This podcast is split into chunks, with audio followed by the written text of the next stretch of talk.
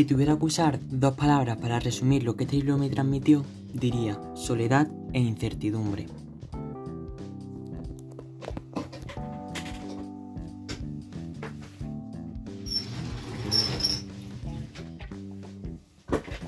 El protagonista se siente solo. El protagonista no sabe nada. ¿Quién no ha sentido eso en algún momento? Con este fin debemos agregar una contradicción emergente y buscar verdadero y falso en lugar de falso en todo él. Por lo tanto, este es un maravilloso ejemplo de cuán complejos y absurdos pueden llegar a ser los humanos. Salinger logró demostrar cómo nacer de un simple sublime en muy pocas páginas. Vale la pena leer esta historia, al menos cierta parte de ella. Es rápida y divertida, protagonizada por un adolescente inadecuado, pero muy lejos de ser una novela juvenil. El autor juega con este truco, y cada dos por tres nota golpes sucios que empeoran la historia. Suicidio, agresión, presunto abuso sexual,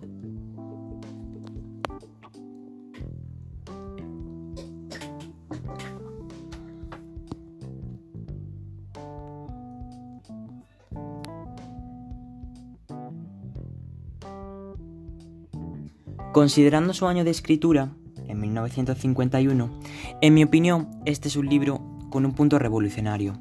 Una historia de un hombre rico, un fin de semana en Nueva York, una galería de personajes marginales, prostitutas, matones, proxenetas, acompaña al alcohol, la soledad y la desesperación que finalmente se restauran a través de la esperanza. Este libro simboliza la hipocresía en el mundo cultural, la narrativa está llena de diálogo o de algunos pensamientos perdidos. Si nos embarcamos en un espejo halagador, debemos considerarla como un magnífico reflejo de la vida del protagonista. El hecho es que, aunque no es malo, sus expectativas acaban siendo absurdas y ridículamente hostiles.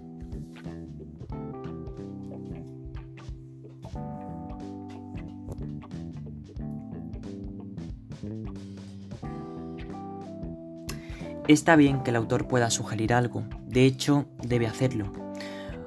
Está bien que use símbolos y toque temas de manera predeterminada, pero creo que eso se tiene que hacer con una intención. El recurso irrespetable y barato es eliminar ocasionalmente frases irrelevantes o esperar dar una impresión profunda a través de la obviedad, para que el lector pueda encontrar en ello el significado de peso. Estos trabajos se basan en lo que piensa el lector, no en lo que el autor quiere decir o sugerir. En resumen, debido a los recursos anteriores, el autor inspira al lector a creer que lo que entiende es completamente una ganancia de este último.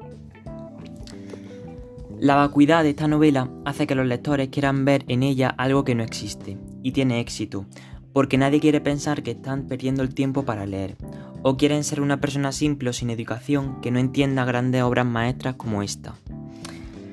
Esto ha llevado a enormes engaños y constituye el status quo de la literatura contemporánea. Deberíamos considerar seriamente, al menos desde mi punto de vista, si muchas grandes obras del siglo pasado han sido solamente basura.